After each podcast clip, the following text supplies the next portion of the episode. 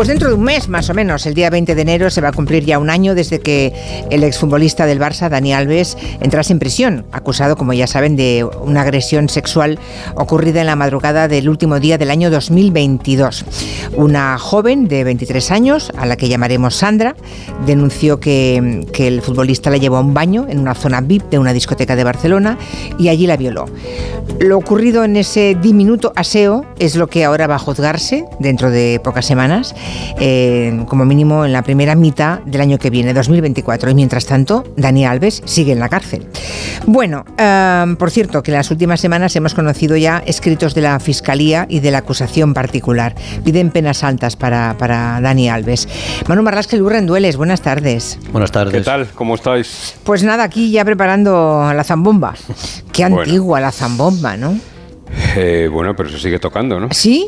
No lo sé, yo hace años Sí, que no veo. sí, sí. Años, cuando digo años, yo, yo diría que décadas que no veo una zambomba.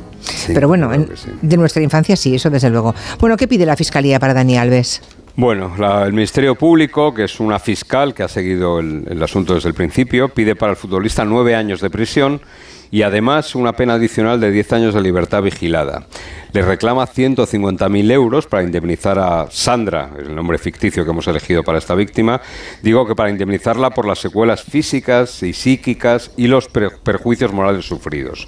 Por su parte, Esther García López, que es la abogada de la víctima que representa la acusación particular, eleva esta petición de los nueve de la Fiscalía hasta los 12 años y también se suma a esos 10 años de libertad, vigilada y pide para su cliente la misma indemnización que el fiscal, es decir, 150.000 euros en los que valoran los daños que ha sufrido la víctima. Bueno, entiendo que las dos acusaciones, tanto la particular como la del Ministerio Público, eh, lo que hacen es detallar cuáles son las lesiones que ha sufrido esa joven, ¿no? Serán básicamente, puede que no, del todo, pero psicológicas básicamente, ¿no? Sí, sí. El, pasado mes de julio la víctima se sometió a un examen psicológico y psiquiátrico también para valorar su estado seis meses después de la agresión y los resultados no dejan lugar a dudas. Vamos a leer textualmente un fragmento de ese informe psicológico y psiquiátrico. Dice, la víctima presenta sintomatología de tipo ansioso-depresiva con somatizaciones, compatible con un trastorno secundario a un hecho estresante o traumático, persistiendo la sintomatología postraumática con una intensidad globalmente elevada con repercusión funcional a nivel laboral y social. La evolución psicométrica practicada informa de sintomatología postraumática activa y con indicadores psicométricos significativos en todos sus componentes o factores sintomáticos. El impacto es significativo en el funcionamiento, esto es muy importante, de la persona con una afectación de las áreas personal, sociofamiliar y de salud física y mental. El diagnóstico Ya, es ya, claro. sí. La víctima sufre en la actualidad un trastorno de estrés postraumático de intensidad globalmente elevada. Lo cierto, y esto es verdad, es que la chica, es que Sandra, sigue en tratamiento y no ha vuelto a trabajar desde hace casi un año, Madre cuando fue víctima de esta agresión. Bueno, recientemente también hemos visto cómo esta joven, eh, Sandra, ese nombre que le hemos puesto ficticio a esta joven, ah, rectificaba acerca de su renuncia a ser indemnizada. Ah, no sé si esto puede abrir la puerta a que, haya un, a que haya un acuerdo entre las partes o es simplemente el ejercicio de un derecho que le corresponde. Es decir, que nadie lo duda en otro tipo de delitos porque hay que dudarlo en este, ¿no? Solo No, no, faltaría. Es un derecho que le corresponde, por Claro, supuesto. claro, claro, claro. Y aceptar una indemnización también puede ser un paso para llegar a un acuerdo, pero que haya o no haya acuerdo es un derecho que Sandra y cualquier otra víctima tienen. ¿no? En enero, durante la declaración como perjudicada ante la jueza, la víctima lo que contó fue que renunciaba a la indemnización. Lo hizo ella, por su cuenta. ¿no? La jueza le insistió que estaba en su derecho, Claro. pero la mujer indicó que su objetivo era solo que existiera justicia y que Alves cumpliera una pena de prisión.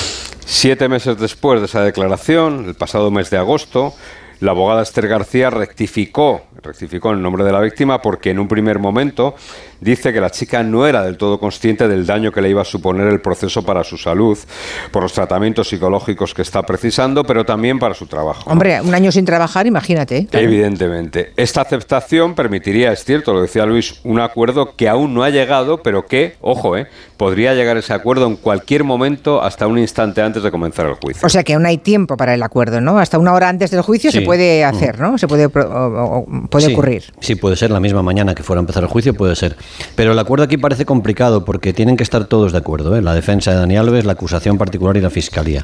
La abogada de la víctima reconoció hace pocos días que al finalizar las investigaciones hubo algunas conversaciones para llegar a un pacto, pero que no fue posible, dadas las, y así lo dijo ella, distintas posiciones de las partes respecto a la extrema gravedad de los hechos y las penas a imponer. Cristóbal Martel, un abogado más que conocido en Barcelona, que era el anterior abogado de Dani Alves, había avanzado mucho en estas negociaciones.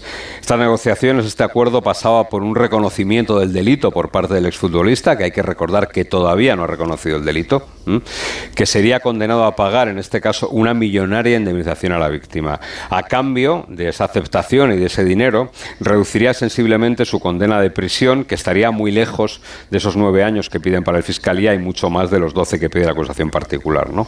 Parece que de momento esas negociaciones están rotas y el juicio se celebrará y sobre todo es muy importante este paso que dio Dani Alves de cambiar de abogado. Cambio de, abogado. Martel, Ya.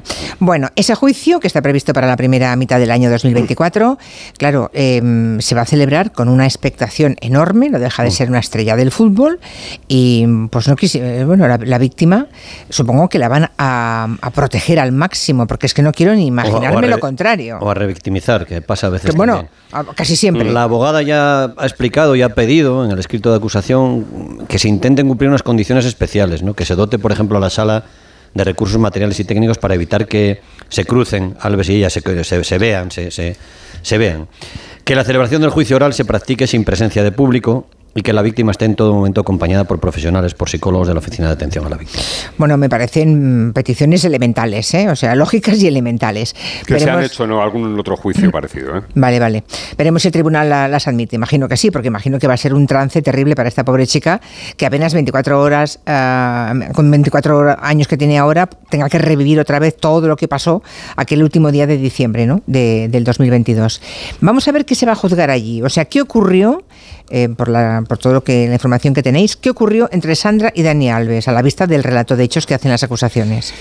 Sí, porque vaya por delante que todavía la defensa del futbolista no ha presentado su escrito, con lo cual no tenemos eh, eh, ese punto de vista de la defensa. No se sabe todavía, ¿no? Pero es cierto que la línea de defensa parece bastante clara y ya la apuntó antes Cristóbal Martel. Bueno, esa noche Sandra, su prima y una amiga deciden salir a tomar algo el último día, el penúltimo día del año, la noche del 30 de diciembre. Primero regalan en un bar, en un bar que se llama Duplex, donde toman las primeras consumiciones y en torno a las dos y media de la madrugada entran en la discoteca Sutton, en la calle Tusset de Barcelona. Una vez en su interior, Sandra y sus acompañantes acceden a una zona reservada llamada Moet, como la marca de champán.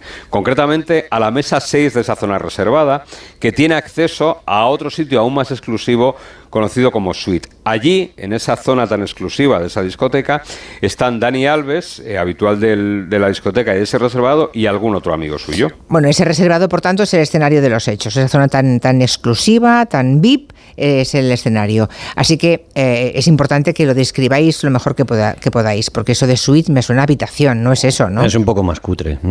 Esa mesa 6 a la que son invitadas Sandra y sus amigas por un amigo de Dani Alves está pegada a una puerta que da entrada a esa llamada suite. Una vez se traspasa esa puerta hay un pasillo y ahí en ese pasillo hay otra puerta que da entrada a un bañito pequeño, un aseo muy pequeño. También hay unas escaleras que suben a una sala donde hay un sofá, una televisión y una nevera. Tanto ese baño pequeño como la habitación solo pueden usarlo los clientes supuestamente VIP de la mesa 6. De la mesa 6. Bueno, o sea que esa zona privada, muy privada, es donde está Dani Alves y hasta allí llevan a Sandra, su prima y su amiga. Vale. ¿Qué, mm. ocurre entonces, o al menos qué cree el fiscal y la, y la acusación que ocurre entonces, ahí dentro?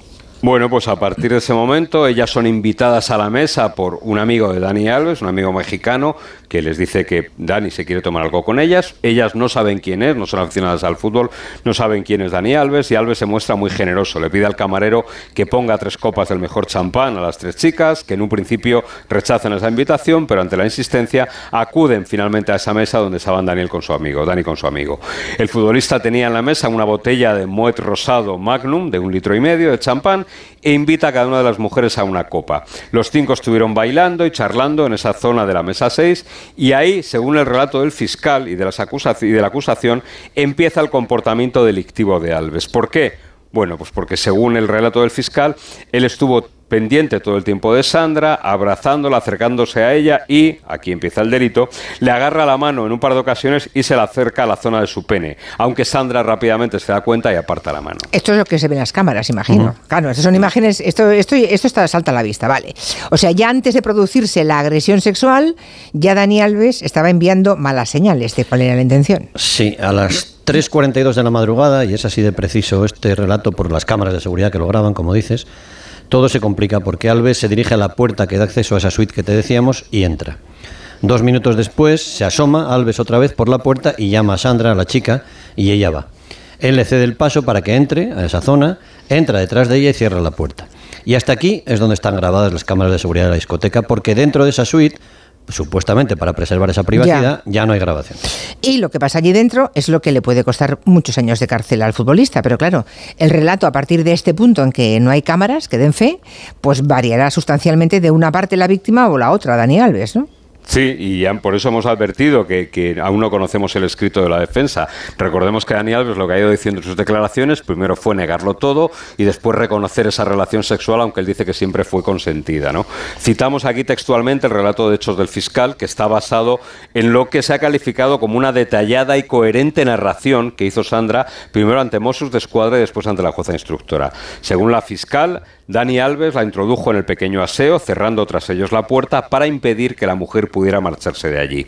Al verse en ese cubículo, Sandra le pidió al procesado que le dejara salir, negándose a ello Alves, quien empezó a manosearla con ánimo lascivo y una clara intención de satisfacer sus deseos sexuales. El relato del fiscal continúa diciendo que Alves se sentó en la tapa del retrete y agarró con fuerza de la cintura de Sandra, haciendo que se sentara sobre él y le levantó el vestido. Luego el futbolista se bajó los pantalones, tiró del pelo de la chica con fuerza, y le hizo caer al suelo de rodillas. ella luego tendrá una herida en la rodilla, tratando de obligarla a practicarle una felación. Alves, además, según el fiscal, le dio varias bofetadas en la cara a la chica mientras le exigía que dijera soy tu putita. Después, Sandra, la víctima, pidió a Alves que la dejara marchar, que quería salir de allí, pero no se lo permitió. La mujer, al encontrarse en ese pequeño aseo sin posibilidad de salir y ante la actitud violenta de Alves, se sintió impresionada y sin capacidad de reacción. Estoy leyendo textualmente el relato de hechos. Sí, sí, sí. ¿eh? llegando a sentir que le faltaba el aire dada la situación de angustia y terror ante la que estaba viviendo. El futbolista la levantó del suelo, la colocó en el pasamanos de espaldas a él y la manoseó todo el cuerpo y trató de realizarle sexo oral sin lograrlo por la resistencia que opuso la víctima. Finalmente, el procesado Dani Alves colocó a Sandra inclinada sobre el retrete, donde la penetró vaginalmente hasta eyacular dentro de ella, sin usar preservativo y sin su consentimiento. Madre mía, es evidente que se corresponde el relato con una violación, una brutal agresión sexual. ¿Y qué pasa después de ese momento? Pues 18 minutos después de esa última imagen de las cámaras de seguridad que te decía cuando entran, las cámaras captan a Alves saliendo, sale él primero. ¿eh? Va hacia su mesa, allí coge una copa y se aleja hacia otra mesa distinta del reservado. Pocos segundos después sale de ese mismo reservado Sandra, que va a hablar con su prima y le pide irse del lugar. Nadie se despide de Alves, pero sí de su acompañante, de ese amigo mexicano que te decía Manuel. Al caminar hacia la salida de la discoteca, la chica empieza a llorar, antes incluso de salir de la discoteca, y entonces personal de la discoteca que lo ve, ve la escena y anima a activar el protocolo de agresiones sexuales. Mientras el personal de Sutton está atendiendo a la víctima, que llora desconsolada justo en el pasillo que da acceso a la salida, Alves y su acompañante abandonan el local a toda prisa a las 4.06 horas, según registran las cámaras. Las cámaras precisamente graban el momento en el que el futbolista se cruza con la chica, pasa por delante de ella y no le dirige la palabra. Nada, ni como si no lo existiera. Lo que pasó después ya es conocido, la denuncia de la chica, eh, la entrega pactada de Alves 20 días después de los hechos. Imagino que la defensa intentará demostrar que no hubo violencia ni intimidación, ¿no? que todo fue consentido, que es lo que él dice. Pero entiendo que hay pruebas fehacientes de todo lo contrario. Hay pruebas de una relación sexual, esas son las pruebas científicas, pero la, dificultad del juicio es que la única prueba, hasta ahora coherente, y todo todos los testimonios dicen que es coherente, es la declaración de la víctima, de Sandra. Coherente y persistente, como lo definen. Las pruebas científicas solo nos dicen que en ese cuarto de año hubo sexo y que Alves eyaculó. Ya, ya. En el hospital donde fue atendida Sandra después de la agresión, solo le apreciaron esa herida en la rodilla, de ese, de ese episodio que te decía. Pero eso no es significativo porque una mujer adulta no suele presentar lesiones en la vagina después de sufrir una agresión sexual. Contra la creencia habitual. Y las cámaras supongo que jugarán papel importante en esto, ¿no? Pues las imágenes de las cámaras tememos que vayan a ser interpretadas por las partes según su conveniencia. Y, aquí mm, no es que lo sepamos, sino que jugamos con algo de ventaja, porque después de leer uno de los recursos en los que el anterior abogado de Alves, Martel, pedía su libertad provisional, ya hacía una lectura de los momentos previos a la agresión muy distinta a la que hacen la fiscal y la acusación, donde ellas ven intimidación, eh, ven un espacio intimidante, un espacio de cierto miedo. Eh, él lo que decía es que se ve un ambiente lúdico, pero claro. Lo que se juzga, ojo, esto es muy importante, es lo que pasó dentro del aseo. Y allí, como hemos dicho, no hay ninguna cámara. Efectivamente. Hombre, estamos ya curados de espantos. Eh, aquel juez que veía. ¿Cómo era? Ah, de ¿La manada? Sí. de Pamplona, que veía gozo, ¿no? Veía disfrute. En fin, estaremos muy atentos a este juicio. De momento lleva un año en la cárcel. Pronto va a ser un año, ¿no? Eh, en enero. En enero. Por eso digo. El 20 de enero. Oye, muy rápidamente, ahora que pienso, em, esta mañana ha arrancado en la Audiencia Provincial de León mm. el juicio de un caso que nos contaste aquí. Lo vamos a colocar de nuevo en nuestra web para que el que quiera repasarlo.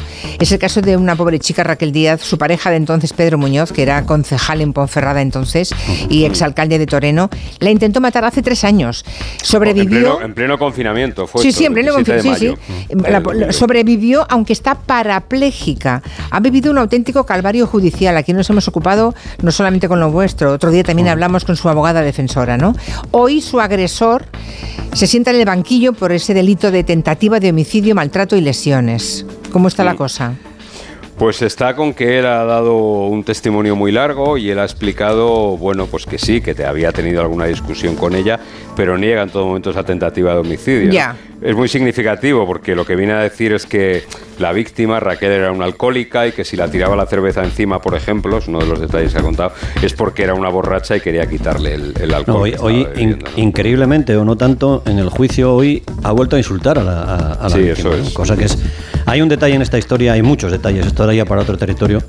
Hay muchos detalles en esta historia, pero hay una que en el 2019, un año antes de tirarla por la terraza, la obliga a ir a un notario y ella afirma ante un notario que nunca ha sufrido malos tratos psíquicos ni físicos. Yo creo que el notario debería, cuando una persona va a un notario a decir que no ha sufrido jamás malos tratos de la persona que la acompaña a un notario, que es un concejal, en fin. Exactamente sospechoso, sí, sí.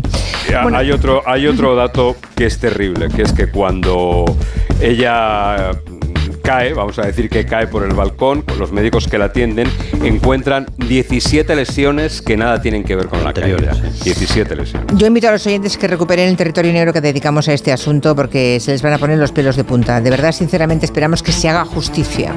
Hasta la semana que viene, gracias. Adiós. Adiós.